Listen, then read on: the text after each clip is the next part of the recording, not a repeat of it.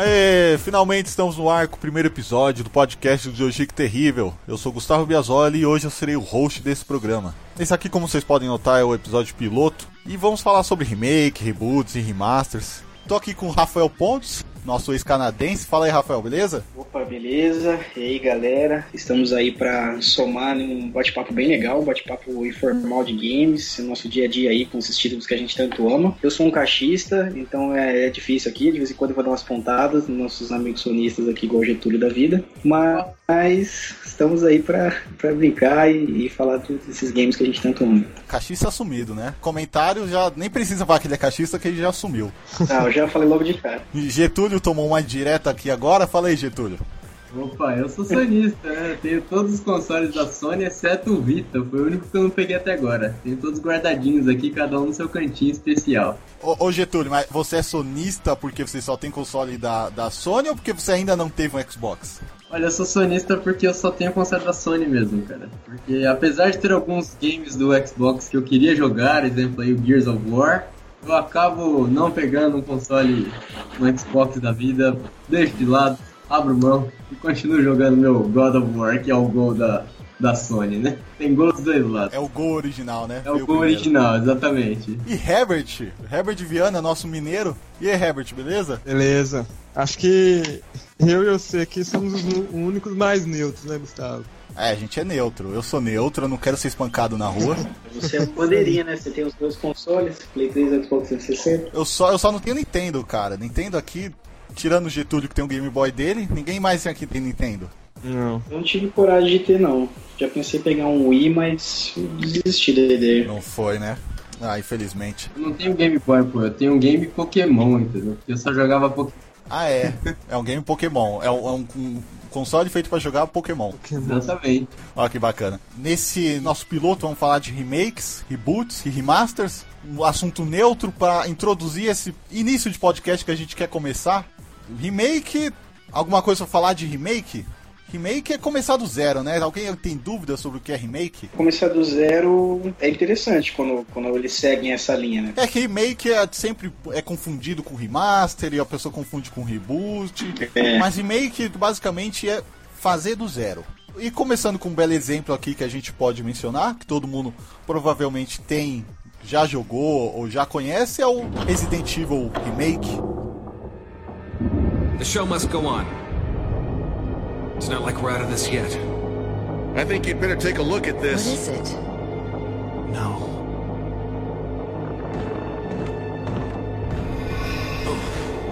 Chris! Com certeza. É o que introduziu o zumbi na minha vida, né? Residente é residente. Apesar de eu ser cagão ainda é hoje. bom. Resident Evil com aquela jogabilidade meio datada, se a gente for analisar um pouco, graficamente falando bem feio, né? O 2 e o 3 já, já deu uma melhorada, mas o primeiro era bem, bem feinho, não era? É verdade. O primeiro era. Cara, o, o primeiro a gente joga por paixão, porque eu tenho no PSP aqui, eu olho assim, o gráfico às vezes não, não chama tanta atenção, mas você joga daquela nostalgia, você lembra o que, que ele fez nas nossas vidas, né? Como significou aquele jogo, tantos sustos, como foi bom, e aí dá pra encarar. E o Resident Evil 1 foi um marco, tanto que em 2002 a Capcom lançou o remake para GameCube e depois foi a Wii, né? Depois teve um port para o Wii. Remake, o Rafael tava jogando o remake, não tava, Rafa? Você zerou o remake. É, eu tava jogando esse remake que veio pro PS3, né, pra uma toda a nova geração também. Aí não- eu acho que é um remake também remasterizado, né, misturaram tudo, porque fizeram ele bem bonito na nova geração também, nos consoles da antiga. Tava jogando ele, eu só tive a oportunidade de jogar ele desse jeito. Mas aí é um jogo muito lindo, um jogo que você, você jogou o clássico, e aí você joga ele com conteúdo novo que tem, diferente do antigo, é, é muito gostoso de jogar, se surpreende. E eu recomendo muito, cara. Eu acho que é um dos, dos remakes, assim, dos bem, assim, feitos com muito zelo, com muito bem feito. Recomendo muito. O Resident Evil 1 Remake, ele manteve a jogabilidade tanque, que o pessoal chama, aquela jogabilidade meio dura, ou ele melhorou um pouco a jogabilidade? Ele melhorou um pouquinho na questão de você poder ter liberdade de usar o analógico para dar um movimento mais rápido. Só que se você quiser jogar do jeito tanque que é o clássico, né, que é que eu acho mais legal e mais tenso de jogar, você joga numa boa, no direcional. O analógico você consegue fazer uns movimentos mais rápidos de rodear o, o zumbi, assim, tal, e conseguir fazer os movimentos de esquiva. Somente pra zerar na faca com o Chris, né? Sim. O remake ele seguiu a história original do, do PS1, só que ele trouxe coisa nova, tanto que ele alterou algumas coisas. Não alterou? Na questão da narrativa? A narrativa ele alterou, adicionou alguns personagens, alguns vilões também, os monstros, né? Tem a Lisa Trevor, que não tinha no antigo, e ele tem alguns cenários bem interessantes. Os inimigos eles estão estão mais agressivos nesse, porque tem uma pegada de você matar o zumbi e o corpo do zumbi fica ali sempre conforme você vai passando no cenário, o zumbi vai ficando vermelho e vira um, um zumbi um pouco mais forte, corre, que tem uma garra, né, que vai te dar mais dano. Então você tem que ter aquela preocupação de não matar o zumbi, ou se matar você queimar ele. Então é muito legal isso aí que eles introduziram. E os cenários adicionais são excelentes, são muito legais de você explorar. Eu joguei ele aqui quando lançou, não conseguia parar, tive que zerar na, na faca, tive que zerar com menos tempo para liberar os conteúdos. Ele é excelente esse jogo.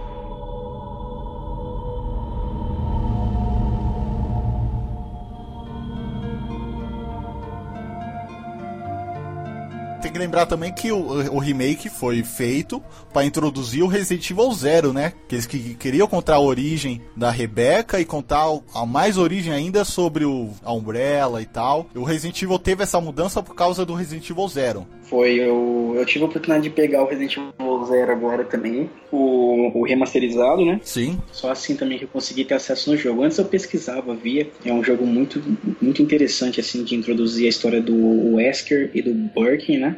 Os dois principais trainees da Umbrella que se destacaram lá e conseguiram o, o topo na empresa. É interessante você ver a reunião ali da onde tinha os trainees da Umbrella, o antigo diretor lá da facilidade onde eles onde acontece o game, né? A história é interessante. Eu não tive a oportunidade de zerar ele, mas ele também é muito bom.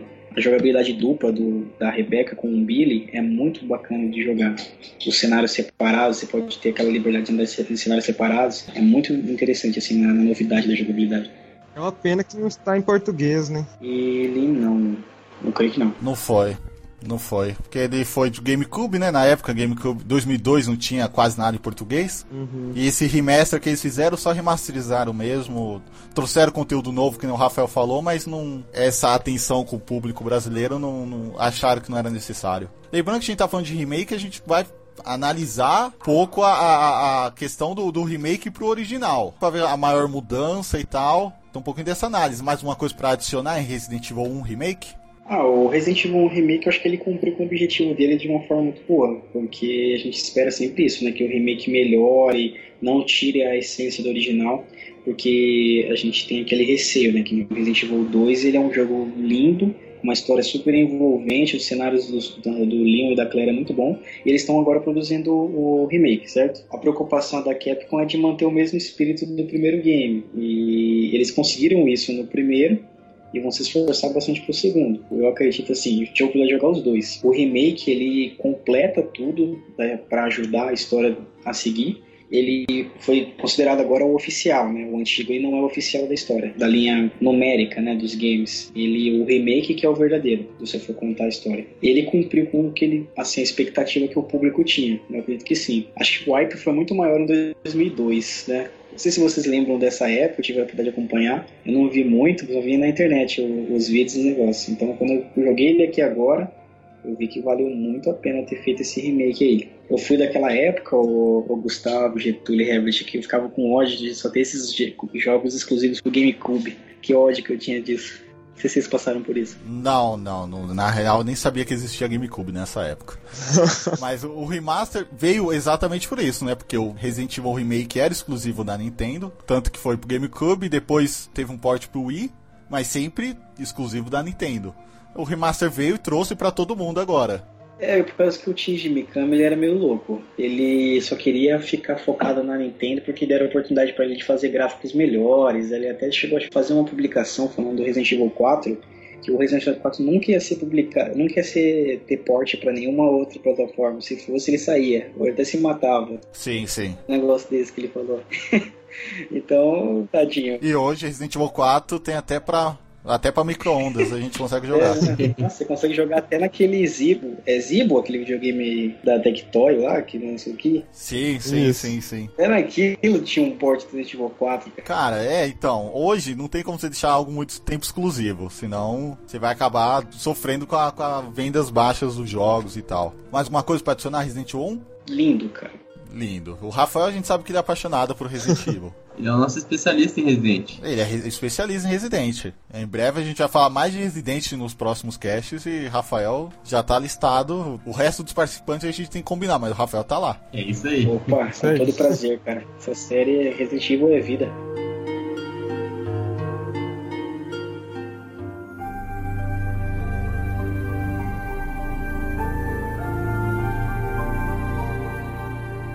Outro remake re- recente não, né? Mas a gente tem ele fácil pra acesso é o Tomb Raider Anniversary, que é o remake do Tomb Raider original do PS1, o primeiro. Vocês jogaram o primeiro?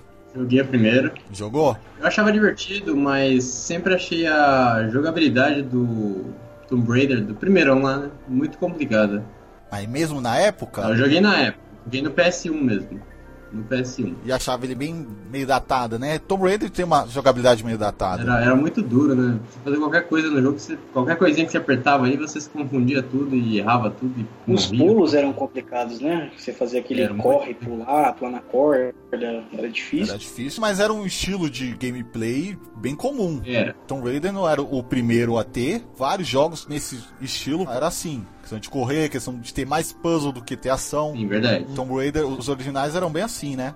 E o remake foi lançado pra- originalmente para PS2. Hoje a gente tem versão para 360, PS3 e tal. Ele veio com o aniversário, que era um aniversário de 10 anos do primeiro Tomb Raider. Herbert eu sei que zerou o aniversário na versão 360. Certo. Assim como o primeirão do Play 1 ele não é um, um jogo fácil, é, eles melhoraram muito a mecânica, mas ainda assim, questão de jogabilidade, certas partes da fase, eu pelo menos eu fiquei meio perdido em algumas partes, é, e ele teve alterações sutis na personalidade da Lara.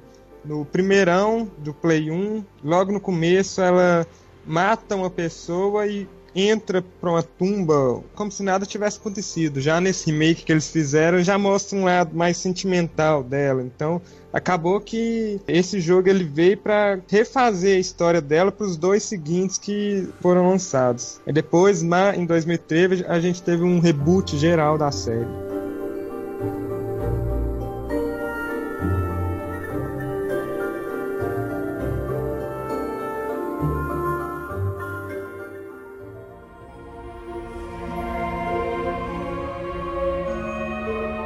A diferença maior, pra quem jogou e tal, é, é logicamente o- a questão visual. Uhum. que eles refizeram tudo, né? Tá totalmente lindo, tá totalmente é, é, geração do, do, do PS2. Sim. O jogo tava lindo. E, e o legal do jogo é que tem como você jogar com, com a Lara Croft quadrada. Sério? Sério. Caraca. Tem vários estilos de roupa de, de personagem dela quando você vai comer. Eu não lembro se desbloqueia isso, foi depois do jogo ou se no começo você já tinha essa escolha, mas eu depois que eu zerei, fuçando os menus lá, eu encontrei isso. Atiçar mais a nostalgia do, do, do pessoal clássico, né? O pessoal nostálgico. Nostálgico mesmo. O Anniversary ele manteve bem essa, essa questão da jogabilidade que eu jogando hoje achei bem datada. É. Essa jogabilidade é, uma, é, é bem datada pra hoje, não é? Manteve a essência do, da forma que foi possível, né? Porque o jogo foi totalmente reimaginado, questão de cenário, essas coisas. Se você pegar uma comparação é, dos dois games, você nem chega a dizer que, que é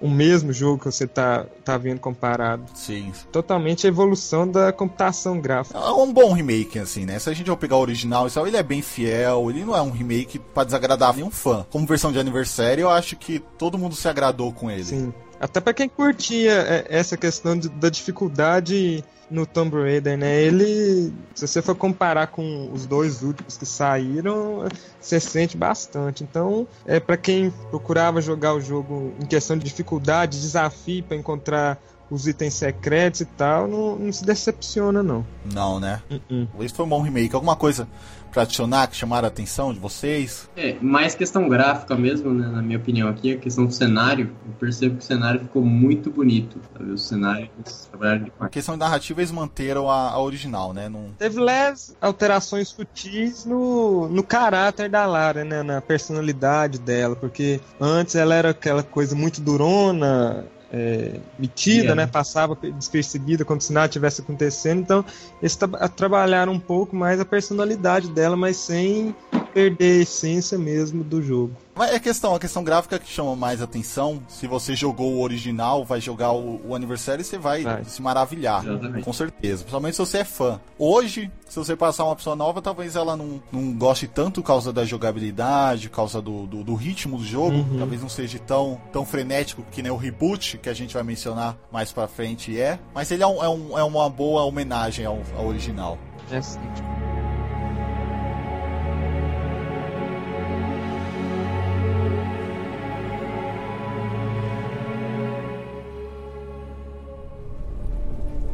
Sometimes, to understand your present, you have to go back to your past. And this time, things will be different.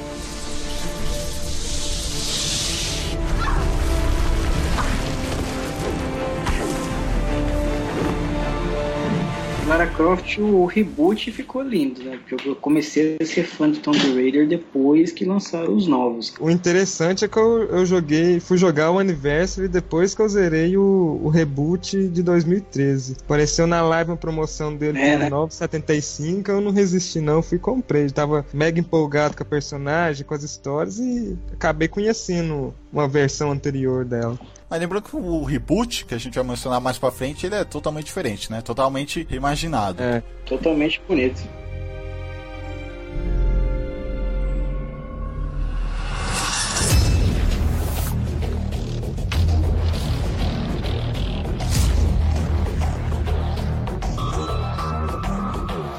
Seguindo a lista aqui, a gente tem Killer Instinct, o nosso queridinho do, do NES. Bonito. Quem não adorava Killer Instinct do NES? A gente achava Mortal Kombat Street Fighter bonito, mas Killer Instinct era fluido e era sangrento ao mesmo Ao tempo. mesmo tempo. E com o lançamento do Xbox One, a Microsoft lança um remake lindo do Killer Instinct. Eu tenho, eu consegui jogar os dois, cara. Conseguiu jogar os dois? A live apareceu aqui do nada, pra mim o seria o remasterizado do primeiro do, do SNES, né? Quando ele realmente surgiu. Certo. E eu consegui jogar ele aqui, ele é um pouquinho melhorado, ele é um pouquinho mais trabalhado, mas é uma mecânica do antigo. E joguei ele aqui um pouquinho, deu pra brincar. É um jogo muito interessante, assim, os combos, né? A jogabilidade. Esse reboot da série, esse novo que eles lançaram agora, a Microsoft ficou muito feliz em pegar essa, esse título e começar a lançar esse game, porque ele já foi reimaginado desde 2013 em vários aspectos da jogabilidade, do conteúdo. Hoje ele tá totalmente diferente de quando lançou. Tem personagens novos, ele tá lançando naquele esquema de temporada,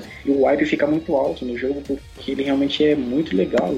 A, a- a jogabilidade para competir com Street Fighter e Mortal Kombat que a gente tem hoje em destaque. Ele é diferente, ele tem um estilo próprio, ele tem essa pegada do combo.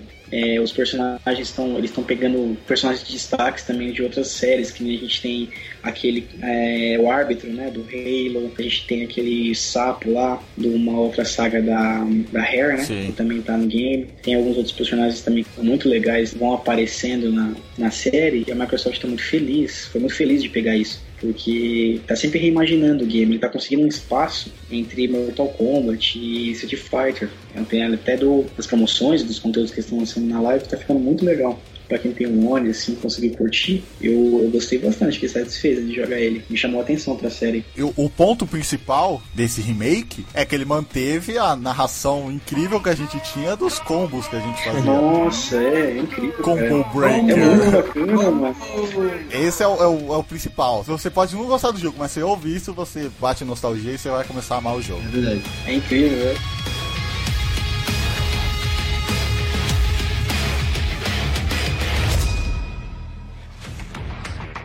né?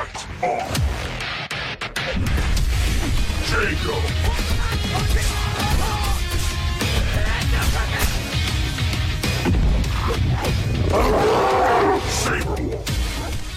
é realmente o que o Rafa falou, ele foi desenvolvido para entrar nessa questão de campeonato, porque Street Fighter e Mortal Kombat hoje são os maiores jogos de luta, né? Sim. Hoje acho que eles são entre o topo e Killer Instinct entrou nisso aí e conseguiu manter um, um lugar bacana ali. Hoje, em, em questão de campeonato, em Evo, que tem todo ano e tal, Killer Instinct tá lá e acho que vai manter. Essa questão de temporada, tem gente que não gostou e tal, é discutível isso, mas ele é ótimo para manter a vida útil do jogo. Isso a Microsoft conseguiu manter bem e é uma homenagem incrível pra esse jogo de luta que tava há tanto tempo morto, né, na gaveta da, da Harry, infelizmente. Pelo menos a, a Microsoft acordou, né? Porque a, a Rare tem um, uma biblioteca gigantesca de vários títulos clássicos. Se você for pensar no Xbox 360, ela trabalhou praticamente com um jogo de Kinect. Infelizmente. É, Ela tem uma biblioteca linda pra ter mais remakes. É, O que é que a gente quer. Mas vem cá, o Killer Instinct ele foi desenvolvido pela, pela Harry? eu acho que não, viu? Passou o nome, né, pra frente e é isso aí. Ele manteve a característica do primeiro Killer Instinct, né? Que é aquela questão da liberdade do- dos combos frenéticos. Sim. Ele conseguiu manter isso daí no, no remake. É, pra quem os apelões, isso aí é, é lindo, né? É, total. Eu só apanho aqui, é né, cara? É, é- é bonito. Você apanha tanto que você acha até legal. Mesmo apanhando. Você fica impressionado e tal. Ah, é legal porque o foco do jogo já é isso, né? Quando você toma um combo lá no Mortal Kombat, você fica estressado. Porque irrita mesmo aqueles combos que o pessoal só não tira da, da parede. Agora o Killer não, o Killer você vai tomando porrada, o cara vai falando um monte lá, você acha até legal, mano. Você vai Engraçado. perdendo lá, mas nossa, o que tá acontecendo? É engraçado, né? O ritmo do game é muito bom. E Killer Instinct que eu lembro do NES, eu tenho muita lembrança no NES, que eu alugava a fita e tal, ele era fácil, ele era fácil de fazer combo, ele não era complicado que nem o Mortal Kombat e o Street Fighter, o Street Fighter também era meio fácil, mas você tinha os combos e tal, e Killer Instinct entre esses três eu achava bem mais fácil, eu sempre conseguia fazer combo e tal. Ele continua com essa facilidade Ah, ele, ele não é tão difícil pra você brincar assim pra, pra se divertir. Isso, ele não é tão difícil pra você já começar fazendo umas- uns combos é, combinados assim do nada. Você na cargada coloca o- a camiseta por cima do direcional dos botões e você consegue brincar legal. Eu joguei com aquele personagem, o Diago, e aquele outro classe também que é meio um robô lá, que tem uma, uma trança, né? Sim, sim. Aquele, aqueles dois acho que eram, eram os da capa, né? Fui jogar com eles e consegui brincar legal, fazendo uns combos assim, daquele, aquela jogabilidade clássica, né? E ele é convidativo, né? Pra quem é um novo jogador brincar e entrar no, no ritmo do game. É diferente que você vai tentar fazer um combo em outra série, tipo um Tekken da vida, um, um Street Fighter, um Mortal Kombat, você já tem que pensar muito mais no- nos combos, pensar muito mais em como integrá-los, né? Já entrando nessa pegada de tentar ficar apelão no Mortal Kombat, você tem que pensar muito bem no tempo de como fazer. O Killer não, acho que o Killer é mais jogo da galera, assim, pra você entrar, jogar legal, brincar ali, misturando os combos e é mais convidativo pra você gostar da jogabilidade. Ah, o Killer é bem convidativo mesmo, né? Tanto que a- o Street Fighter V agora eles mudaram um pouco a questão da jogabilidade para tornar ele mais acessível ao público, né? Isso. é interessante. É uma estratégia, né? Mas eu acho que deu muito certo de, da galera que gosta, de como que ele transformou, porque quando ele, ele foi lançado de início mesmo, eu não dei muita fé que ele ia ter todo o conteúdo que tem até hoje, que eles iam lançar dessa pegada que tá, sobreviver até tanto tempo. Ele tá há três anos aí, com conteúdos novos, chegando, já mudou, melhorou o gráfico, melhorou o cenário, personagens novos, conteúdo. Então ele tá, tá num hype legal pra quem curte. Veio de graça a primeira temporada um tempo aí, aí eu pude ter acesso. Pelo menos aquele casual lá que gosta de um, um Game Gold lá que chega e quer brincar, quer começar a gostar da série com isso, ele fica satisfeito com esse game. Sim, deve ter provavelmente alguém que não, não achou uma homenagem tão boa ao clássico, mas é uma forma também de manter o, nome vivo, a gente não se perder, que nem perdeu há mais de 10 anos o jogo numa gaveta, quando a gente imaginar que tem Killer Instinct de novo por aí. Ele é um remake que deveria ser feito muito antes. Até sou surpreso em não ter acontecido antes essa, esse trabalho. Eu concordo, ele devia ter sido até um, um exemplo de Mortal Kombat aí, né? Que tá desde os primeiros consoles, vem acompanhando desde então, sempre forte num- como um jogo de luta, né? No segmento de luta. Sim, sim. É um candidato muito forte pra estar junto aí, né? De Mortal e Street Fighter. Ele já nasceu entre os grandes e conseguiu ter um, um nome estabelecido lá, né? Exatamente. Eles simplesmente pausaram o projeto, a Microsoft trouxe de novo. Em questão de remake, ele é um remake então muito bem-vindo, né? Ele é um remake que agradou a maioria do público. Questão de desenvolvimento, esse Season 1 dele foi pela Double Helix. Foi comprada pela Amazon e aí o Season 2 já sai por, uma outro, por outro estúdio, que é o Iron Galaxy. Continuou o 3 provavelmente também, né? Provavelmente. E Killer vai continuar com essa questão de temporadas, né? Pra manter o jogo ativo. Isso aí é uma, uma ideia interessante da Microsoft. Só pra lembrar que chegou recentemente na loja do Windows 10, né? Ah, verdade. Agora Killer Instinct não é mais exclusivo do Xbox One. E ele agora vai ser pra PC também, né? É, a Microsoft quer integrar tudo, né? Ele, foi- ele saiu junto com o Gears of War Ultimate Edition. E ele tá gratuito também na, na loja do Windows 10. Caraca, não tem quem não jogar agora. E eu não sabia. Aí, Getúlio. É verdade, eu não sabia. Quando a gente tá gravando, você baixa aí e vai jogando. É isso aí.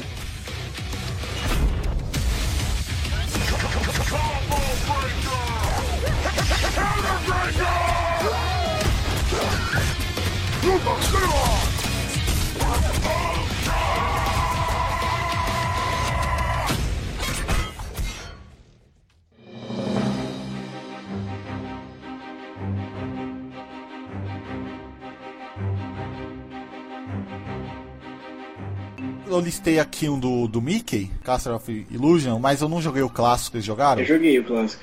Você jogou o clássico? Joguei. O remake também? O remake também, joguei um pouquinho no, Play- no PS3. Esse é aquele remake que, cara, o jogo de 1990.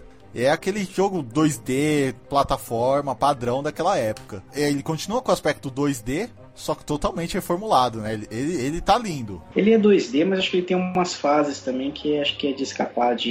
Em 3D. Em 3D, né? De, de escapar de obstáculo, que nem quando o Crash tinha aquelas pedras, né? Aquele avalanche. Eu acho que tem uma pegada parecida também, umas fases desse jeito. Pelo que eu lembro, eu joguei um pouquinho no primeiro cenário dele. Ele foi reimaginado lindamente, né, cara? Não tem muito que- questão de falar, porque o jogo, a diferença do original pro remake são 23 anos, cara. Imaginem só. Mas vale ser mencionado aqui porque é um ótimo trabalho. Eles fizeram uma obra de arte do game. Porque o outro, ele já é um game consagrado, né? Um, um clássico bem lembrado e foi homenageado da melhor forma possível. É, esse foi bem feito. esse- porque ele é legal, ele tem uma narração, uma história bem legal. O arcade dele é muito bonito, assim, na, na narração, só jogando, ele te envolve. Mesmo sendo um jogo meio que para um público que parece que é mais infantil, né? Um arcade que você vai comprar mais para as crianças jogarem. Eu joguei ele um pouquinho, achei super divertido.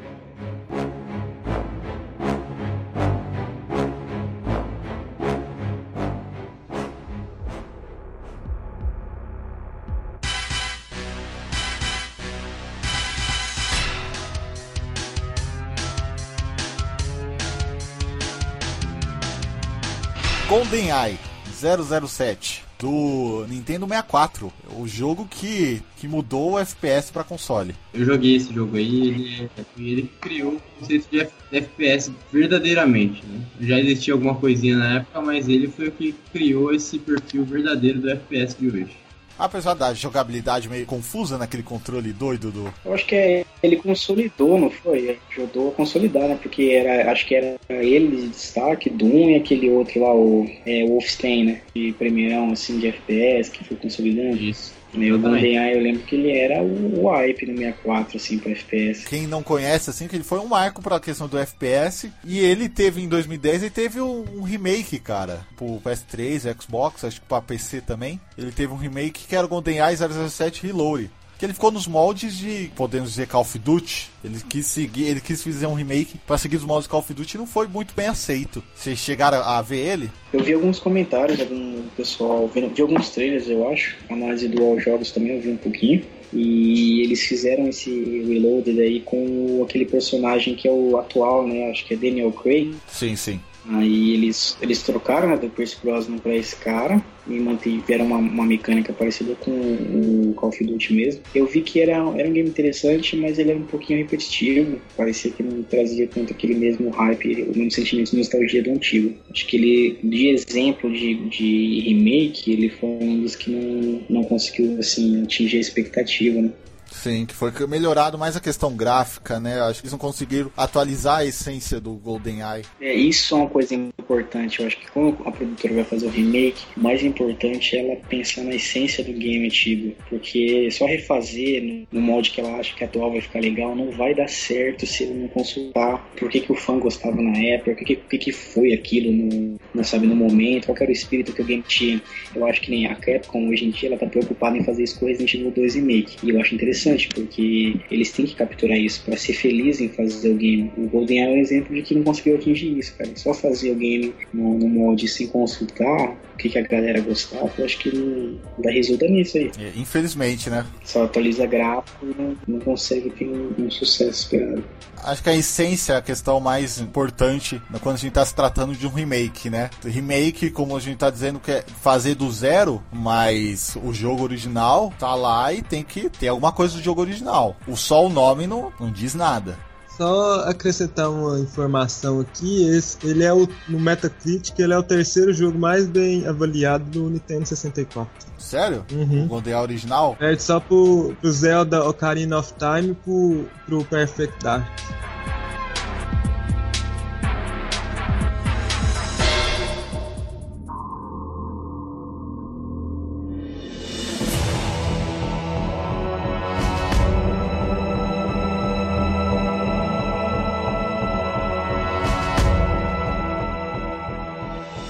Metal Gear é- ele é remake, né? O The Twin Snakes é o remake do primeiro, Sim. certo? Sim.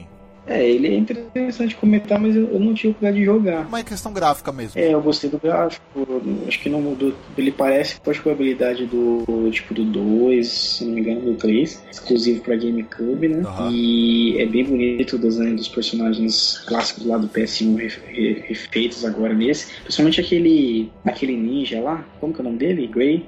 Grey não sei o? Fox. Grey Fox? Isso. Aquele ninja é muito louco, aquele cyborg lá. Sim. Ele refeito nesse remake é muito legal. Ele, o Otacon, esses, esses aí estão demais. Esse aí é um, é um remake que ele merece um novo remake. E esse jogo é muito clássico. Um remake no moldes de Metal Gear 5, será? Na questão de jogabilidade, na questão de ambientação. Eles, quando fizeram Metal Gear 4, eles fizeram um pouquinho do cenário do, da ilha de Shadow Moses no, no Metal Gear 4. Sim. Tem até uma, uma hora que você acorda jogando um, cara. É muito louco isso. Se eles, se eles fizessem um novo, no molde do Metal Gear 5 do, do, do primeirão, eu, eu acho que ia ser, ia ser muito bom. Não sei se ia ser legal. Porque só pra GameCube, cara, a maioria dos fãs do, do Metal Gear jogou eles na- nas plataformas antigas, ok. Mas no PS1, quando chegou o Metal Gear Solid, cara, meu Deus. Metal Gear Solid 2, né, o 3 no PS. Aí esse exclusivo só pra essa plataforma, acho que foi uma ideia muito boa, não. Ah, infelizmente, né? Mais um remake exclusivo. É, a gente tá conquistando o público com esse, com esse 5, né? Você pode você tem a liberdade de jogar o 5 sem ter jogado os outros e você consegue ter uma boa experiência. Você consegue entrar na história legal. Até com aquele que te introduz também, o, o Ground Zeroes, né? É um jogo divertido, assim, se ganhar na live de graça, vai se interessar na série.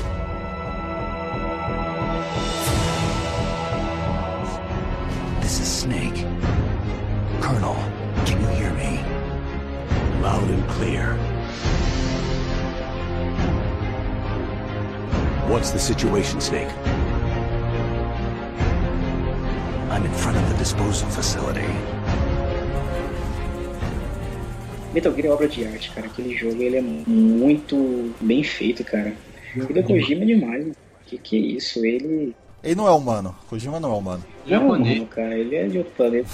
Ele é japonês, é, japonês não é humano. Japonês, cara. Isso que caracteriza. Japonês não é humano, cara. Não, mas é incrível. Japonês não é. É né? uma raça diferente, Ele, né? Uma raça eu gosto superior. ele, o Shinji Mikami e o produtor do Dark Souls. Esses caras são demais, né? pelo amor de Deus. Os japoneses não tem igual, não. Mas uma, uma coisa que você mencionou, questão de remake, que remake a gente tem que pensar nisso também, que remake tem que trazer a essência do original, mas ele tem que agradar um público novo também. Isso, Os exemplos que a gente dois. deu são exemplos que conseguiram trabalhar os dois, um pouquinho um lado, um pouquinho outro, mas conseguiu trabalhar os dois. É, eu acho que o Resident Evil 1 conseguiu isso, viu? O remake do 1 conseguiu, acho que o do Clear Instinct conseguiu também, de agradar quem gostava e trazer público novo. Eu vi muitas pesquisas do Resident Evil 1, o remake remasterizado né, na, na live PSN, que muita gente pegou para ver como que era, como que a gente jogava antes, os jogadores atuais, né? E gostaram, acharam o desafio interessante, acharam o jogo desafiador pela jogabilidade, pela câmera. Foi por muito tempo um dos mais vendidos da, da PSN. Verdade. Com um bom tempo na lista dos mais vendidos. Foi, realmente.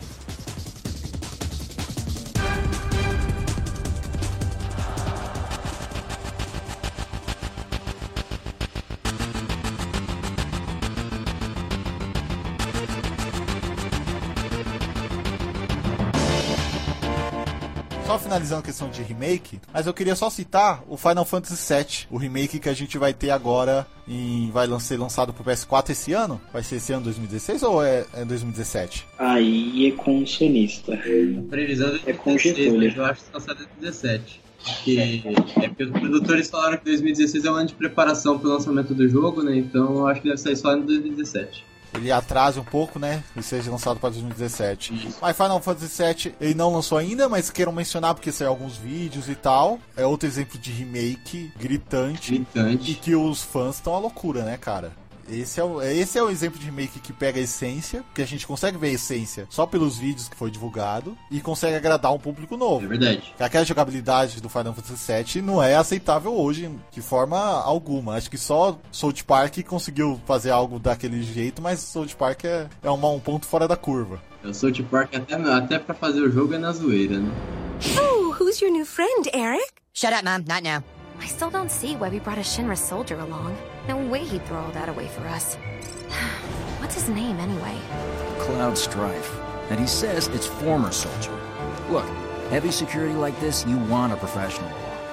Final Fantasy VII é um exemplo de remake que há muito tempo está sendo aguardado e pelo visto vai ser uma vai ser um vai ser um sucesso, eu acho, né? É verdade. Tem o que você olhar assim e, e reclamar. Talvez reclame que o cara não tá quadrado, mas isso aí é questão de é nostalgia. É, eu acho que vale lembrar o potencial do jogo, né? Quando você pega um jogo como Final Fantasy e você anuncia que vai fazer um remake de Final Fantasy VII, o potencial do Final Fantasy VII era muito grande. Então você não pode fazer um serviço de qualquer jeito. Você é obrigado a fazer algo à altura né, do que ele foi. Sim, tem que continuar o, o legado do, do original. Exatamente. Isso que é importante. E aí somando isso, né, as características do, do mercado atual. Então hoje, a jogabilidade do Final Fantasy daquela época, né, aquele RPG é, clássico por turnos, hoje já é muito pouco adequado, né? É Sim. uma coisa muito mais dinâmica hoje. Então você vê que nos vídeos que eles soltaram lá, eles atualizaram o sistema de combate né, e tudo mais, para que possa agradar a nova população que joga também, né? Agradar o antigo e o novo, né? Essa, essa é a questão principal do remake. Isso, é o equilíbrio.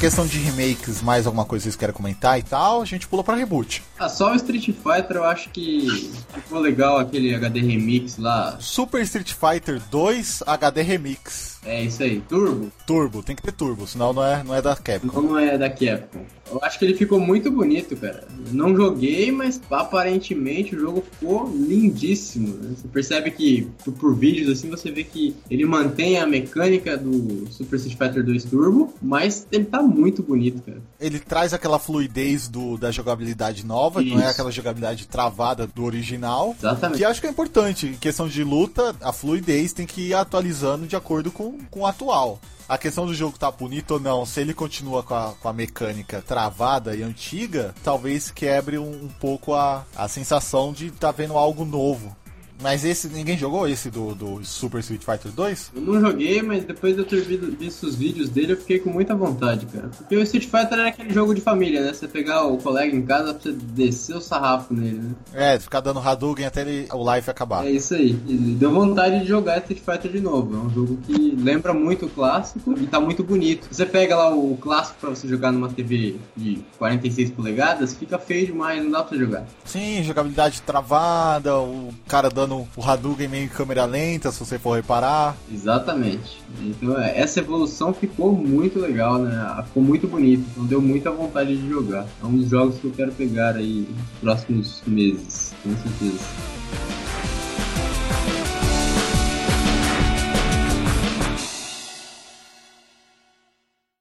A famous explorer once said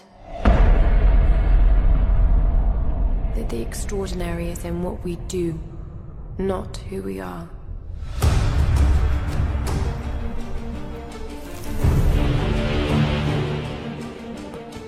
I'd finally set out to make my mark.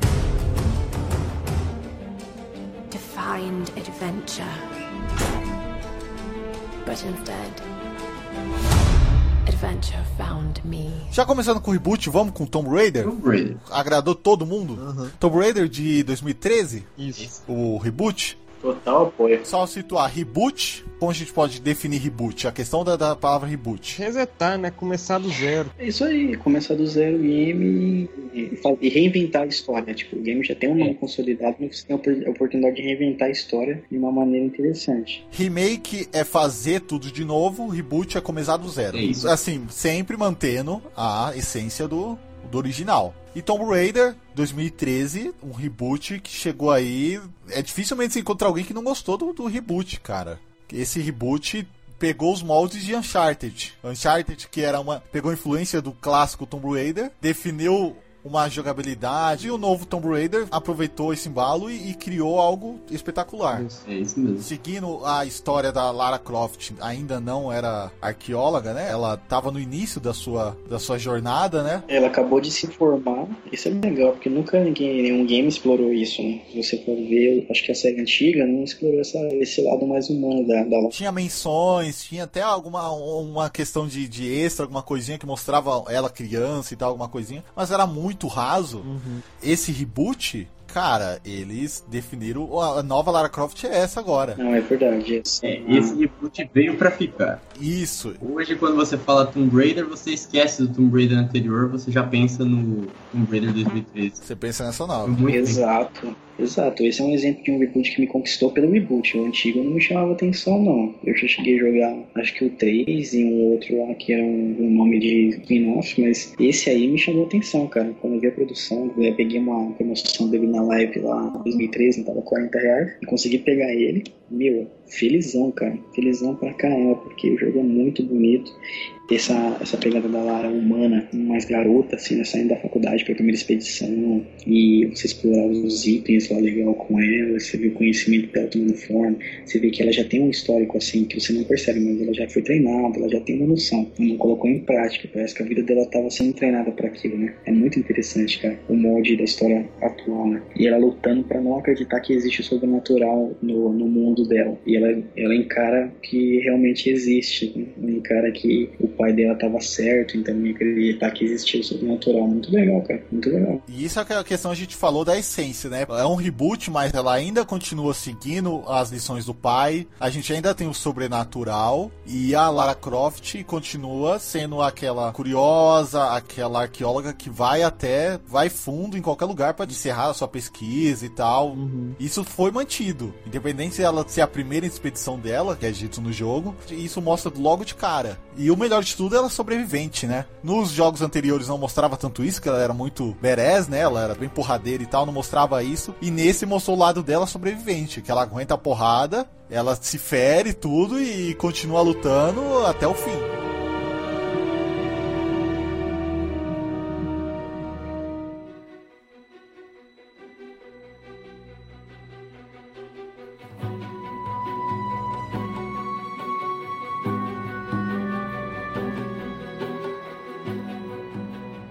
Sinceramente, eu não sei por que, que eu demorei tanto a, a jogar esse jogo. Ele já ele tava na minha lista, só que não tava em destaque.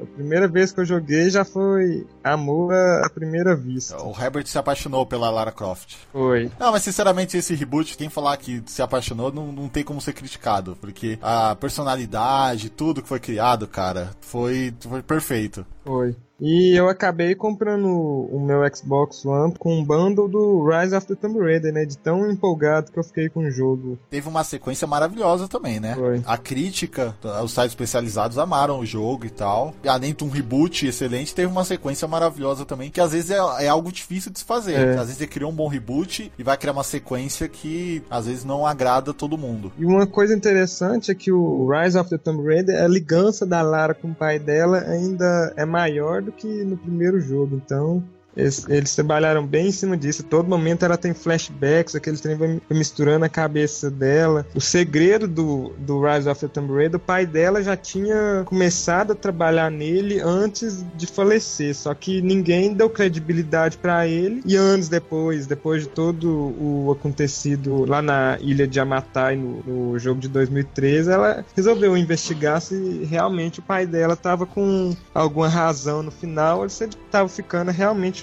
Essa era uma questão que também era pouco discutida no, no original, né? E eles trouxeram muito mais à tona no, nesse reboot. E já que a gente tá falando de reboot, remaster e tal, é Tomb Raider de 2013 ele foi remasterizado pra nova geração também, né? Então, o, o Herbert, você, mencionou aí esse, essa remasterização, ele tá com um gráfico realmente excelente no, na nova geração, ficou muito bonito, eu fiquei com gosto de jogar ele de novo. É, e o, o jogo de 2013 no, no PS3 e no Xbox 360, ele já era muito bonito, né? Lindo, lindo. Realmente. Eles conseguiram melhorar mais ainda. E uma questão que agradou também foi a questão da jogabilidade, né? Oh. Eles trouxeram a jogabilidade atual dos jogos de terceira pessoa. Sim. Que é que eu mencionei seguindo os moldes de Uncharted. Querendo ou não, Uncharted tem uma jogabilidade incrível e foi muito bem adaptável com esse reboot. A questão da caça, que também foi adicionado. Antigamente a gente não tinha algo desse gênero, né? É, Eles conseguiram corrigir o problema dos Tomb Raiders anteriores, né? Que era a questão da jogabilidade. Com certeza. A jogabilidade era muito ruim. Porque a jogabilidade era datada totalmente. Exatamente. E nesse não, é nesse a jogabilidade ela veio totalmente presente ali, você tem todo o controle do personagem o tempo todo, tudo depende de você. Né? Não é um milímetro ali de diagonal que faz você errar tudo, que acontecia muito nos anteriores. Pisava falsa ali, caía tudo, tinha que começar o puzzle tudo de novo lá em cima. Isso. Era complicado. Do reboot, mais alguma coisa pra adicionar do Tomb Raider? Ah, é um jogo incrível, né? Joguem. Joguem. Quem não teve a oportunidade de jogar, vale muito a pena. Vale Dá uma chance. Reboot não tem, não tem que falar desse reboot, né, cara? Não precisa conhecer o clássico pra jogar esse reboot. Talvez, nem o Herbert, você queira conhecer algo mais antigo, mas com certeza esse reboot vai te agradar 100%. É, a chance de você gostar da franquia pelo reboot é infinitas vezes maior do que você pegar um dos jogos antigos. Tem nem, nem comparação.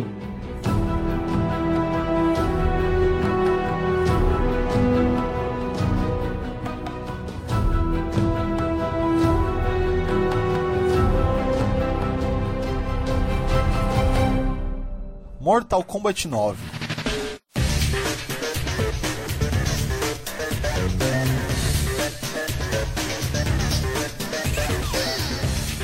É confuso porque eles mantêm o número 9, isso é interno, né? Porque no jogo em si não fala 9. Mas ele é um reboot de toda a saga do Mortal Kombat. Realmente. Ele é um reboot muito interessante. Eles, eles mudaram né, vários aspectos da história nesse reboot. Né? Eles reinventaram alguns personagens. É um reboot que ele faz a menção do antigo na visão do Raiden, mas por ele ter essa noção de que tudo meio que já vai dar errado, ele já tem, já tem uma noção do que vai acontecer, ele tenta alterar o destino e dar o resultado que a gente chega no X depois. Né? Sim. Quando ele lançou, ele, ele foi muito feliz né, pela NetherRealm lá de ressuscitar ele. O Mortal Kombat de uma maneira melhor. O Mortal Kombat estava caindo em decadência depois do Arma- Armageddon. Sim, sim, eles criaram uma nova linha do tempo do Mortal Kombat, né? O antigo é lembrado, que nem você falou, o Raiden tem essa visão, e eles criam uma nova linha do tempo totalmente diferente, que eles estão que está sendo trabalhado agora com essa sequência do X. E a questão do Mortal Kombat 9 que acho que mais chama atenção é a questão do modo história.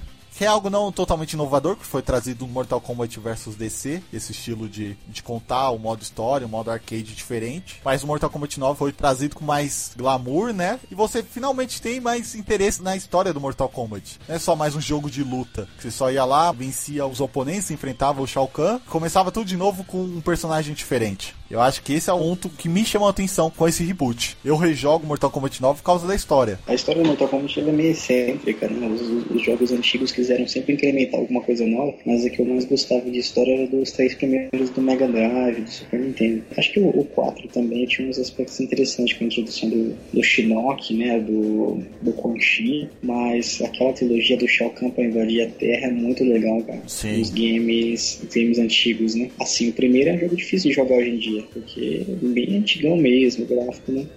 Mas a história é legal, né? É, é nostalgia pura. E Mortal Kombat que também é questão de jogabilidade que foi totalmente atualizada e hoje tá em questão de campeonatos. A jogabilidade hoje no Mortal Kombat é também excelente. Não é tão fácil assim você pegar um cara profissional, ele vai te dar uma surra e você não ia conseguir encostar nele. Mas ele tecnicamente se tornou mais fácil de se jogar, questão de combos e tal. Ele foi um bom, foi muito bem aceito, né? Ele foi, eu fiquei num hype muito grande pra jogar esse Mortal Kombat, porque quando ele chegou, a jogabilidade dele foi muito bem aceita, já se tornou o ícone de novo no game de luta. A história tinha uma qualidade com uma narrativa muito bem mostrada, né? a narrativa dele de combate e história ficou muito bem feita. E ele já tem um, uma paixão pelos fãs né, que acompanharam, mesmo com a série tá caindo, que gostava dos antigos, quando foi jogar esse, vendo eventos dos antigos no novo console, na nova geração, foi muito legal. O conflito do Sub-Zero com o Scorpion no, na nova geração ficou muito legal. Muito bem, muito bem feito. E a questão da violência também, né? Ah, a violência. Realmente, os Fatalities são muito pesados, né, cara? Eles, os Fatalities na nova geração, você jogava assim aquele jogo que escandalizava a galera. Quantas vezes eu já fui em churrasco com a galera, com os amigos, colocava o Mortal Kombat assim só pra zoar, né? Só que o pessoal ouvia assim a violência, fazia aqueles Fatalities lá, o pessoal falava, meu Deus, como você pode jogar isso? Escandalizava a galera. É, Mortal Kombat nunca mediu esforços no critério violência, né? Não, nunca, nunca.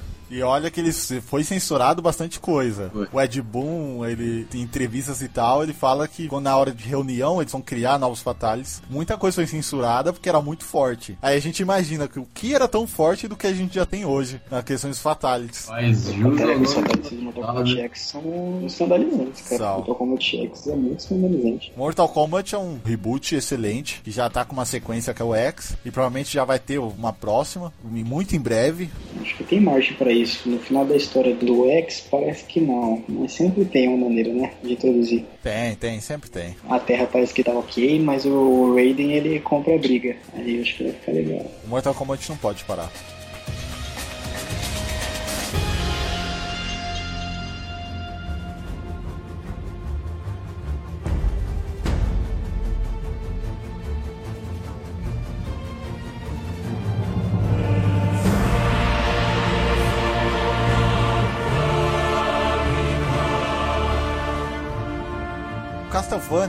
Lord of Shadow. Esse foi um reboot muito polêmico, né? Teve aquele grupo que gostou e aquele grupo que odiou. Mas ele é um reboot que vale estar tá mencionado porque é um reboot, porra, de um jogo clássico, que é o Castlevania, dos moldes do 2D, que teve uma evolução, que tentou ser 3D, não conseguiu muito e tal, e teve essa reformulação gritante. É, na minha opinião, esse é o primeiro Castlevania 3D que vale a pena você jogar de fato. Sim. Os anteriores eu acho que não o 3D não deu muito certo. Né? Agora, nesse Castlevania, ele tem fatores negativos. A jogabilidade do Lords of Shadow não é lá grandes coisas. Sim. Você percebe em vários momentos que ele é mais do mesmo, né? ele é mais um jogo como o God of War, como o Devil May Cry, porque é só bate em todo mundo. Um hack and slash, né? Hack and slash. Bate em todo mundo e anda pra frente, bate todo mundo e anda pra frente. Mas ele tem pontos muito positivos no quesito história, cara. A história do jogo ficou muito bacana. Sim. É, eu, quanto eu não consegui jogar o Lords of Shadow 2, que é a sequência do 1 que eu joguei, tive que assistir toda a história do jogo lá no YouTube porque eu não aguentei. Então ele te instiga muito no quesito história. Eu achei que valeu muito a pena jogar esse jogo, né?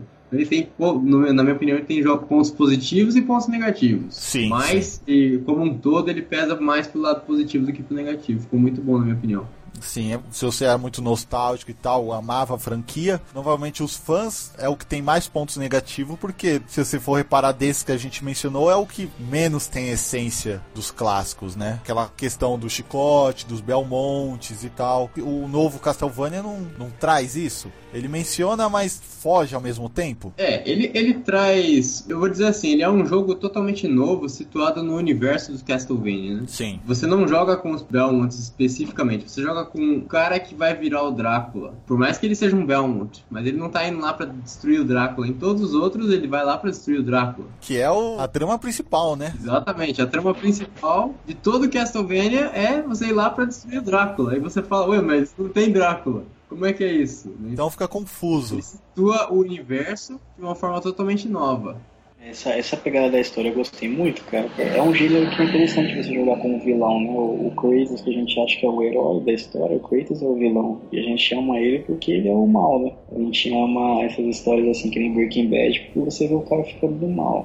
E esse aí do, do Belmont que vira o Drácula, cara, quando eu descobri que era isso, a pegada da história, eu achei muito louco. Até procurei um pouco da história também. Isso é muito legal você ver a trajetória dele para virar o, o Drácula. Acho que foi até sem intenção, né? O, o Getúlio, isso aqui manja. É, sem intenção. Ele é vítima do destino. Ele é totalmente vítima do destino. Você não consegue ficar com raiva do cara no final. Você joga o jogo inteiro, você, você joga de novo se precisar, porque você não, não fica com raiva do personagem. momento nenhum, apesar dele ser o vilão.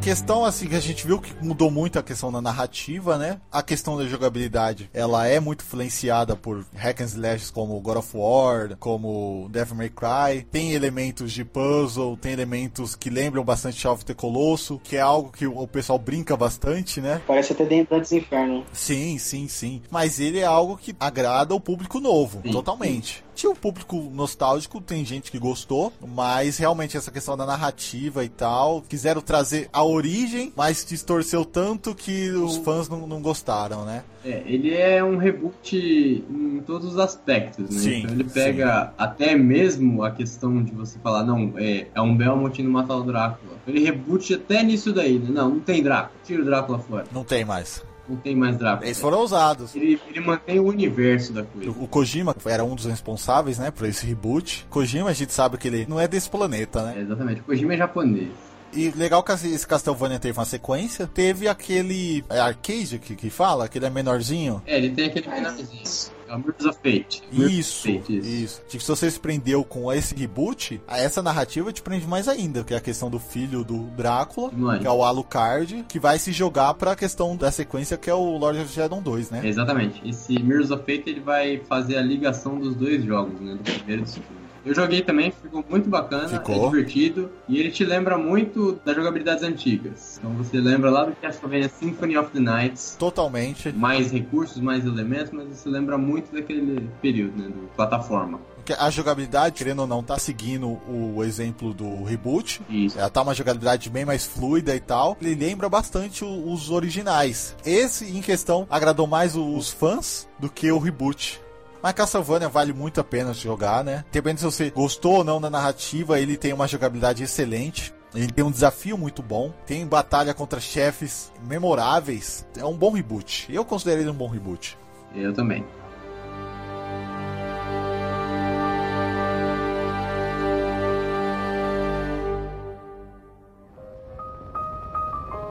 Yeah, we don't want nobody telling us what to do. We don't want nobody pushing us around.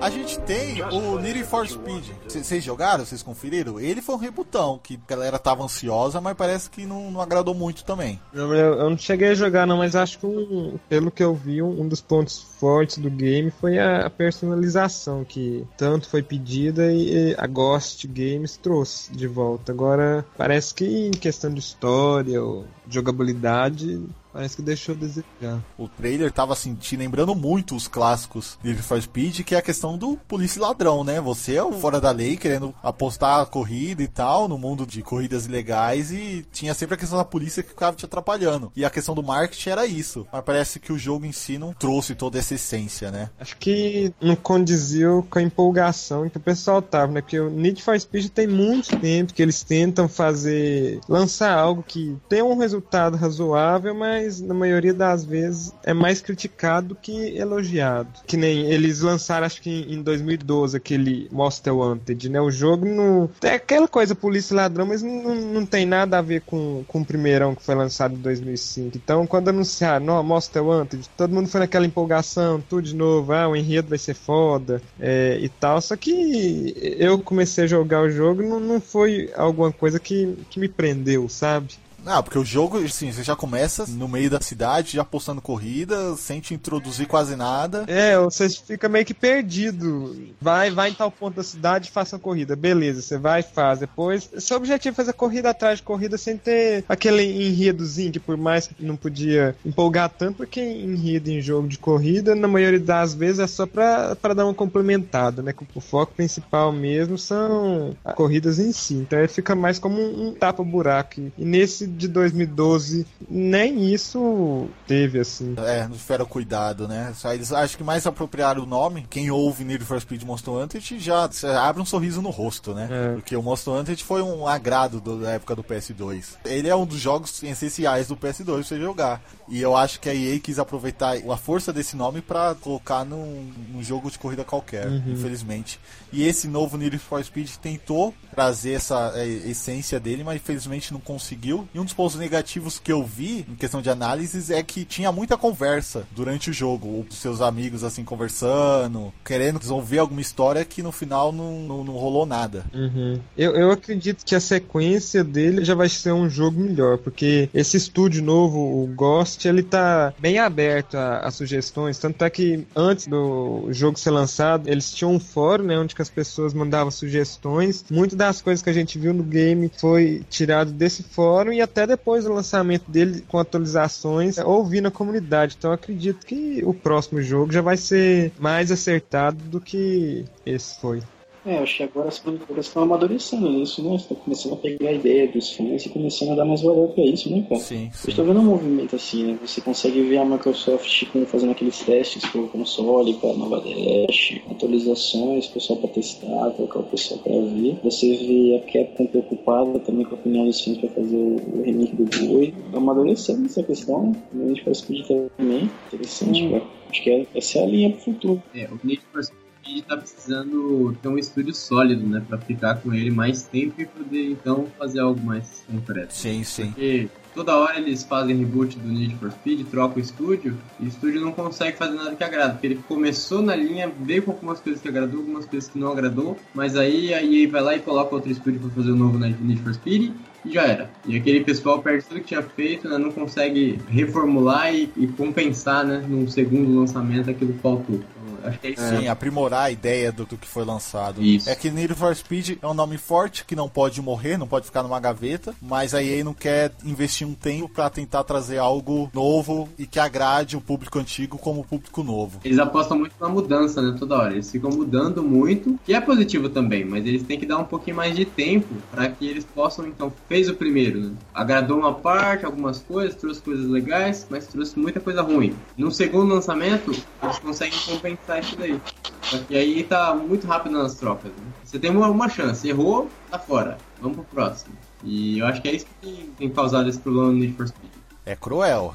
Pensando assim é meio cruel, né? É, bem cruel. Mas eu acredito no que o Herbert comentou, que eu acho que a sequência, se a EA quiser mesmo, é, talvez uma sequência desse reboot, talvez agrade mais. É, só pelo fato de Need for Speed Rivals ser lançado em 2013 e esse novo em 2015. A gente ficou praticamente um ano sem ter um Need for Speed no mercado. Sim. É que nem a gente tá vendo com Assassin's Creed agora da Ubisoft. Ah, teve aquele Chronicles, mas você nem compara a um jogo Assassin's Creed, digamos, principal. Então, é, eu, eu imagino que eles vão trabalhar mais nesse jogo. Muito provavelmente o, o próximo Need for Speed não deve ser lançado esse ano. Sim. Então, vai dando uma quebra, assim, pra dar tempo de trabalhar mais, porque fica naquela troca de estúdio, troca de ideias, igual teve o Need for Speed sempre foi mais arcade, depois teve uma época que ele quis meter simulador, aí depois voltou pro arcade, voltou pro simulador, agora voltou pro arcade de novo e tá até agora. Então, acaba que cria uma confusão dentro da própria série. Sim. Exatamente. Duvido muito que tenha alguém que goste de todos os jogos no Need for Speed, né? É. Com Essa bipolaridade de estilo, é assim, tem vários tipos de fãs, né? Mas eles não se conversam. É isso.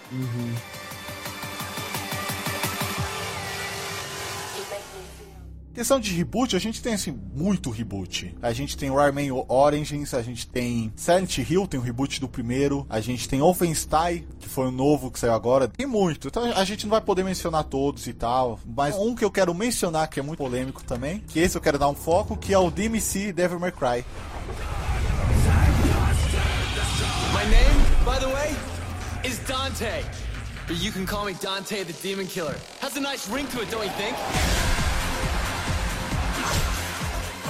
Esse aí foi muito dividido, muito criticado e muito elogiado. Eu tô do time que fez os elogios, que eu achei um ótimo reboot. Esse aí eu achei fantástico. Rebutou tudo. Rebutou tudo. Rebutou uma série que era espetacular. Talvez o 2 não agradou tanto e tal, mas é uma série que sempre teve seus jogos lá em cima. O público adorando. Aí a Capcom vem e rebuta, coloca na mão de outra empresa, que é a Ninja Theory, né? Que cuida do Ninja Gaiden, se eu não me engano. E ela rebutou Devil May Cry, cara. O público foi a loucura, né? É assim, você tem que esquecer tudo que você já tinha visto de Devil May Cry, aí você começa a jogar DMC e você vai ver que é um jogo legal. Agora, se você pensar no que era Devil May Cry e for jogar DMC, você não consegue engolir. É porque era um time que tava ganhando. Exatamente. Era um jogo que era muito louco e a Capcom simplesmente fez um reboot de um jogo que não precisava, podia ter feito uma continuação. Exato. Mas do nada eles resolveram falar, não, vamos rebootar isso aqui, vamos dar pro estúdio, ponto final. Se você esquecer tudo que você tinha visto de Devil May Cry anteriormente, você joga ele, ele é um jogo legal, é divertido, as batalhas dele são bem dinâmicas, né, muito interativo, como já era nos outros. Sim, sim. Não deixou de ser. Eu acho que é mais uma questão visual, né? O jogo tá mais sombrio, na minha opinião, do que nos anteriores. Os anteriores, acho que até por conta da questão gráfica, né? Que era um pouco menos realista. O pessoal até brincou muito falando que era um universo emo, né? Sim, sim. Um dos pontos também é a questão do Dante, né? Exatamente. O pessoal amava o Dante clássico e ele foi brutalmente assassinado e foi trocado por um que é assim, visualmente e questão de personalidade totalmente diferente. Totalmente diferente. Lembrando até que eles ainda deram uma melhorada no visual dele, porque nos primeiros eh, clips que eles lançaram do DMC, Sim, pros primeiros vídeos. ele tinha lá uma franjinha de emo ridícula, né? E todo mundo bombardeou isso demais. Eles deram uma mudadinha ali no visual, ainda pra dar uma melhorada, porque dava meio zoado, né? Até depois que você finaliza o jogo, tem um extra que você consegue ficar com um visual mais ou menos semelhante ao Dante, né? Você coloca uma peruquinha branca. Isso. Mas mesmo assim, tem gente que gosta, eu gostei muito. Imagino como mais um spin-off que um reboot. Porque eu não acredito que uma franquia que tava tão boa, não tinha tantos jogos assim, tinha quatro jogos. Em um período de 10, mais de 10 anos, né? Tem mais de 10 anos, então quatro jogos tá totalmente aceitável. Exatamente. Tinha muito potencial pra continuar, pra criar uma sequência, pra continuar aquele universo todo. E eles fizeram esse reboot que talvez não tenha continuação, ou tenha continuação em paralelo do original também. O original talvez tenha uma continuação, e esse também tem uma continuação, e ele vai seguir como spin-off. É, com certeza.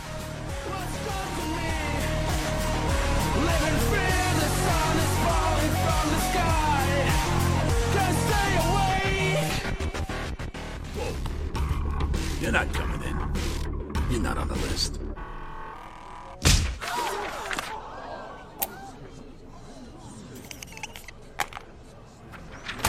I am now. Um ponto positivo, no caso, pra mim, é uma questão que eles tornaram o jogo mais ocidental. Porque Devil May Cry, querendo ou não, ele segue, assim, muitos elementos ocidentais, que é a questão da música, a questão do estilo, mas ele é um jogo muito oriental. Sim. Eu fui jogar recentemente Devil May Cry 4 e vi aquela abertura fantástica, só que ao mesmo tempo longa e meio desnecessária, que é um tempo que eu poderia já estar jogando o jogo, que é coisa muito oriental, questão de contar a história Se e... for assim, nem jogue Metal Gear, então. O jogo Metal Gear você mais assiste do que joga. Eu comprei a coletânea no Metal Gear e só coloquei o CD e tirei, porque eu fiquei uma hora assistindo o vídeo. É um filme. Mas isso foi um ponto aceitável pra mim. Eles trouxeram esse quesito que deixou o jogo muito mais dinâmico, muito mais ágil, eu pude jogar muito mais. A questão da jogabilidade não desagradou nada. Sim. Ah, é, a jogabilidade ficou fantástica. A jogabilidade tá com a essência do original, que é aquela fluidez, aquela fluidez de, de você trocar de arma, fazer um bilhão de combos de uma forma fácil, uma forma linda, que é bonito aquilo que você faz. Você girar o inimigo, trocar de arma, atirar, aquela coisa absurda que é ao mesmo tempo bonito e é fácil de fazer. Exatamente. É frenético, né? A questão da narrativa, a visão não tá totalmente disturpada, né? Ele segue a questão do Dante ser um filho de demônio e anjo, ele tem um irmão gêmeo dele, que acabou se virando rival no final. Ele não tá fugindo tanto do original, da franquia original. Quem não, não quis jogar por causa do visual, eu, assim, recomendo que desconsidere e ignore que é Devil May Cry, porque o jogo é excelente. É, eu comecei a jogar ele justamente dessa forma. Eu ignorei que era Devil May Cry falei, vamos dar uma oportunidade pro jogo. E aí você vê que o jogo é super divertido. É bacana. Em matéria de história, ele não foge nada do que você viu nos outros Devil, Devil May Cry. Você tá ali com aquela história perfeitinha. A única mudança é o visual mesmo e a situação ali do, do ambiente mesmo, né? Que mudou um pouco e tal. Mas de resto, não tem que tirar. É, é Devil May Cry em matéria de história. Não é no visual.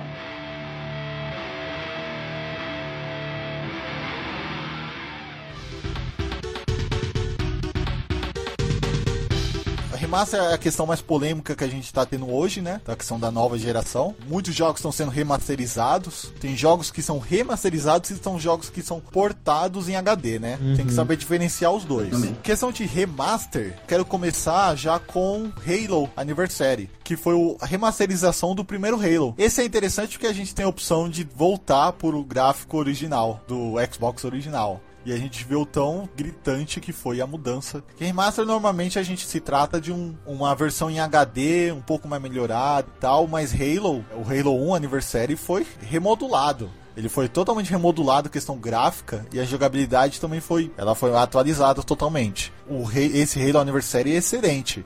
Herbert, você jogou? Cara, não cai pra trás da cadeira não, mas eu, eu nunca joguei nenhum Halo. Caramba. Só eu joguei Halo aqui, pelo visto. Então o Getúlio já jogou ele? Você chegou a ver esse Halo? Eu só vi vídeo, né? Que eu não tenho caixa, não tenho caixa em casa, então Caraca, cara. só vi vídeo mesmo e tal. É um jogo bonito, né? O que eu posso falar é mais questão gráfica, assim. né? Nu- Nunca acompanhei a história nem nada. O Halo, esse Halo foi totalmente remasterizado lindamente. É bonito. E o 2 agora também foi, com o lançamento do Xbox One, foi remasterizado no mesmo molde. O 2 em especial, você acha que é um remake quase. Tão diferente que tá do original. Eu acho que o 2 é um muito favorito da, da série, né, cara? O 2 ele teve um impacto muito forte, né? Sim, o 2 é, ele é o favorito da trilogia. E nessa trilogia entra Halo Reach também, que é um pre-sequel. Mas ele é o, o favorito.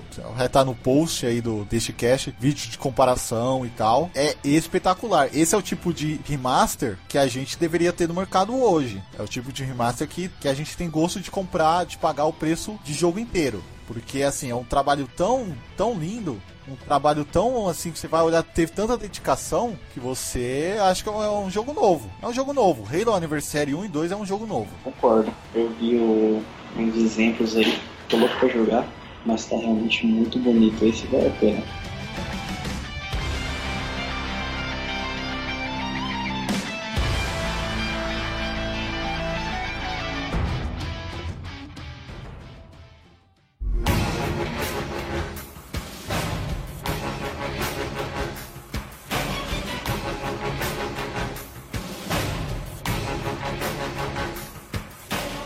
Gears of War Ultimate Edition também que segue a mesma, o mesmo trabalho feito no, Halo Anniversary. E interessante que Gears, essa versão é para comemorar o aniversário de 10 anos de Gears of War 1, né, de 2006. O, o Ultimate Edition, ele parece um remake, cara. Ele, ele parece um jogo refeito do zero, mano. Fui jogar ele aqui, mano. Ele é um jogo novo. Todas as cutscenes são, são refeitas. O jogo tá muito bonito. Eu acho que ele é um remake, assim. Ele entra como um jogo totalmente reformulado, cara. Tá muito bonito. Assim, eles também introduziram aquele capítulo que ele era exclusivo só no PC, que os Gears lutam contra um Brumac, né? A PS mesmo. E eles introduziram agora nesse. Ficou muito bonito a cena. Todas as cutscenes remasterizadas de, de- com mais qualidade. Os personagens agora também com, falando em português e a feição mais nítida. É, parece que você tá jogando um remake mesmo. Pela qualidade. E o multiplayer que consagrou o jogo foi reformulado, foi atualizado. Isso. Com a jogabilidade atualizada. E você tá com uma jogabilidade do Gears 3, né? Porque ele tem aquele modo de Team Deathmatch que tanto melhorou no, no Gears 3. Que eu, eu e o Getúlio a gente jogou muito, não é só o Getúlio. A gente brincou pra caramba de Gears, mano. Gears, o ponto alto, querendo ou não, o ponto alto do Gears é a- o multiplayer. É, o clima do jogo é legal, né? é muito original a história dele, eu gostei. Ele introduziu uma mecânica original, porque o sistema de cover dele, ele quando chegou, foi muito bem aceito, né? Me deu aquele, de, aquele ar de novidade, né? Não tinha um jogo igual aquele, cara, da qualidade daquele, daquele cover, não tinha. A questão do cover, ele definiu essa questão de jogabilidade de murinho, ele meio que virou padrão. Exato. Criou esse, esse padrão de jogo de murinho e tal. Você vê tanto que tem muito jogo da geração passada, 360 PS3, que seguiu os moldes de Gears. O próprio The Division, se você jogar agora, The Division tá no hype louco aí de multiplayer. Agora ele é um Gears of War e RPG, cara. Porque a jogabilidade dele é assim, morinho, jogabilidade nessa pegada aí. É praticamente um jogo novo. Eu comprei o meu, o meu One nesse, nesse bundle aí do Gears remasterizado. Valeu a pena, cara. E comprou feliz. Felizaço. Paguei felizão, mano. Que, que jogo bonito, valeu muito a pena.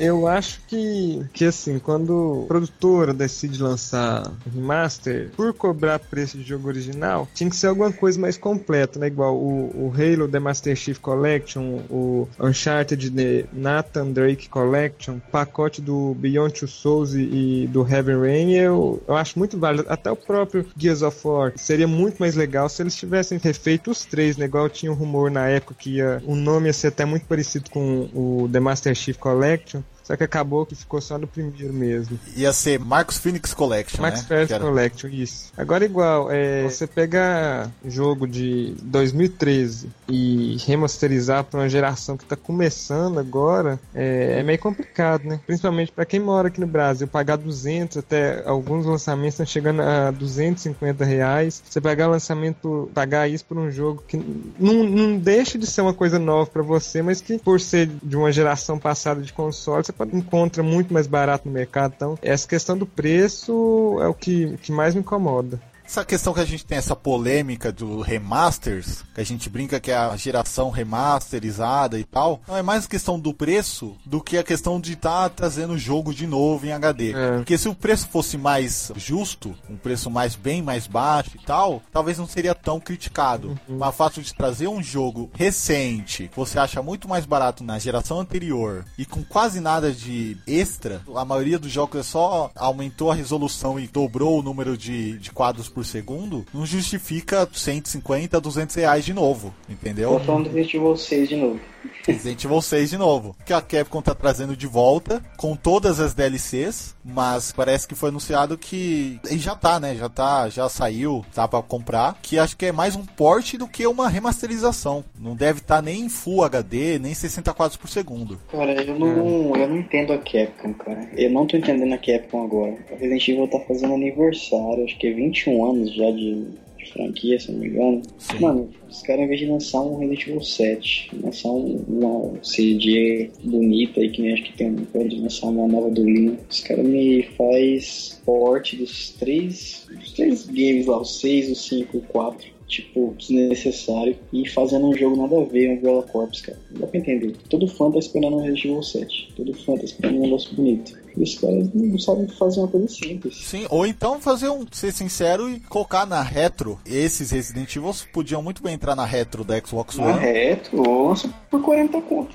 Faz igual como lançou o Zero. Totalmente isso ou 40 reais, que é um preço muito mais acessível e tal. Porque o trabalho deles é só questão de adaptar para a nova geração. Questão de remaster, além do gráfico estar tá melhorado, o que mais tem que ter para chamar atenção, para você adquirir de novo, para você sentir que tá tendo algo novo, não só pagando mais o mesmo, comprando o jogo antigo por um preço novo? Nesse ponto é difícil. Eu penso que a visão dos produtores em, em lançar remasterização é justamente pegar o pessoal que não jogou o jogo jogo na versão anterior. Acho que quem vai comprar remasterização mesmo é só quando o jogo tem uma melhoria muito significante, ou para quem é fã da franquia mesmo e quer ter guardado e rejogar os, os jogos em HD, porque eu, eu, não vejo tanto sentido eu você recomprar um, algo que você já, já pôde jogar, entendeu? Sim, Verdade, sim, né, Getúlio? É verdade, eu também penso dessa forma.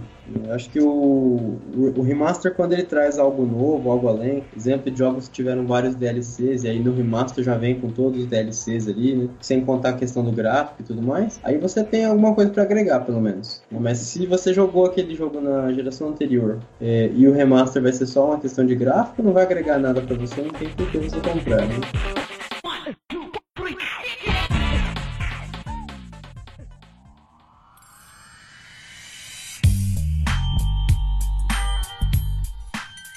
Um exemplo de remaster que eu joguei recente é o GTA San Andreas que saiu a versão em HD pro 360 e recentemente saiu agora pro PS3 também. Não trouxe nada muito novo, é assim, melhorou o gráfico e melhorou algo, um quesito importante para mim, que acho que também para todo mundo que jogava a versão de PS2 e vai jogar os novos, que é a questão da jogabilidade, que ele adaptou para essa nova geração e deixou mais próximo da jogabilidade do GTA 4, GTA 5, que é a questão de poder controlar melhor o analógico, questão de ação de atirar, de dirigir o carro, totalmente atualizada agora, né?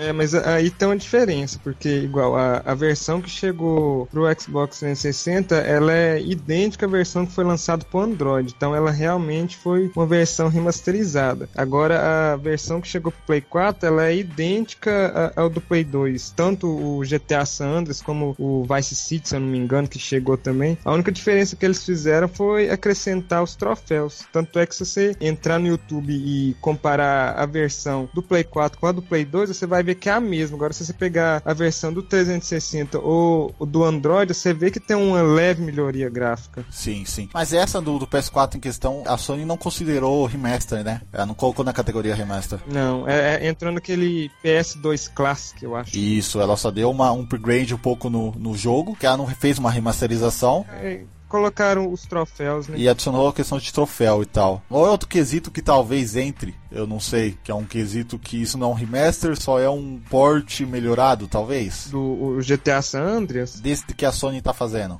Não remasterizar um jogo, mas também não fazer um port 100%, que nem é a questão do PS3 que a gente pode jogar jogo de PS2 e PS1 em jogos virtuais. Ela só emula um PS2 ali, a gente pode jogar normalmente, mas não tem troféu, não tem acesso à, à PSN em si.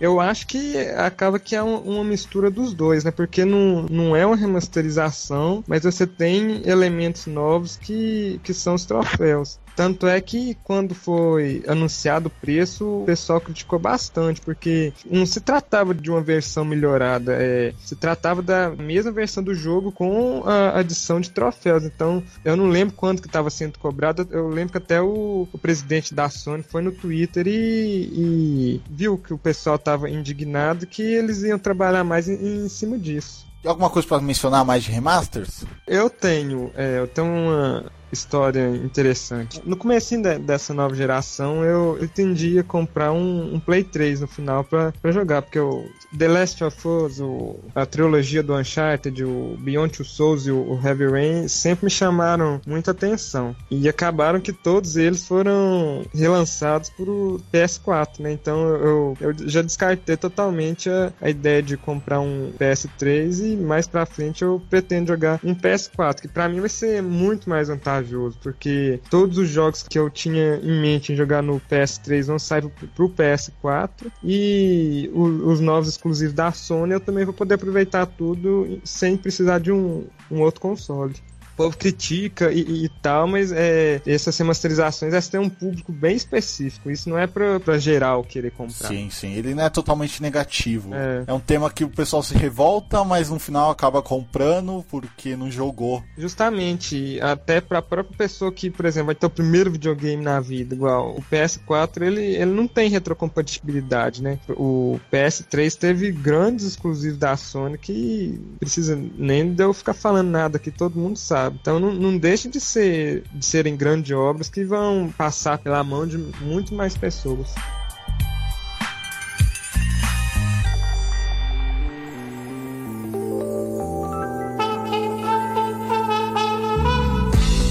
GTA V, né? GTA V teve um bom remaster.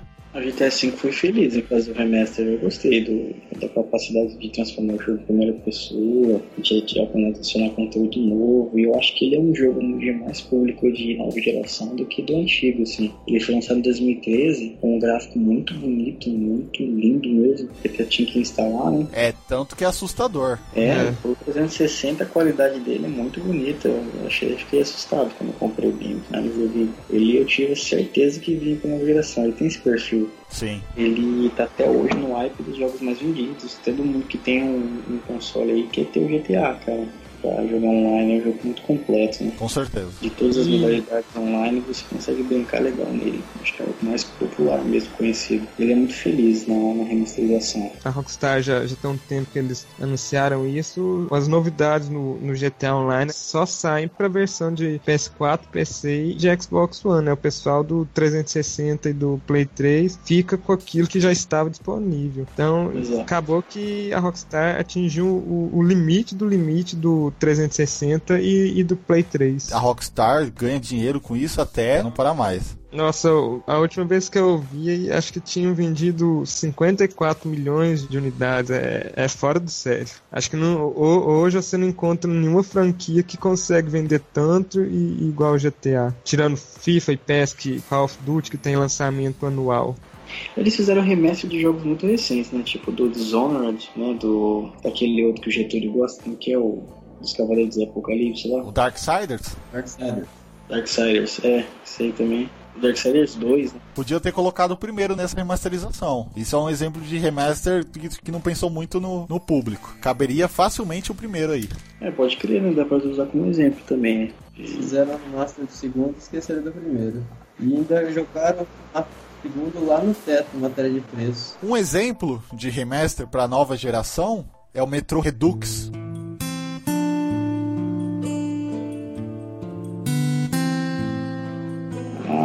Verdade. Que é o Metro 2000, 2033? É 2033? É, acho que é isso. E o Metro Last Light, que foi lançado os dois juntos, com preço de 80 reais os dois ou 40 Parado. separado. E a remasterização ficou linda. Um exemplo de remaster que o público adotaria 100%, que não é caro, tá acessível para todo mundo e o pessoal aceita. As publicadoras elas pensam muito em lançar remaster como se fosse lançamento de jogo.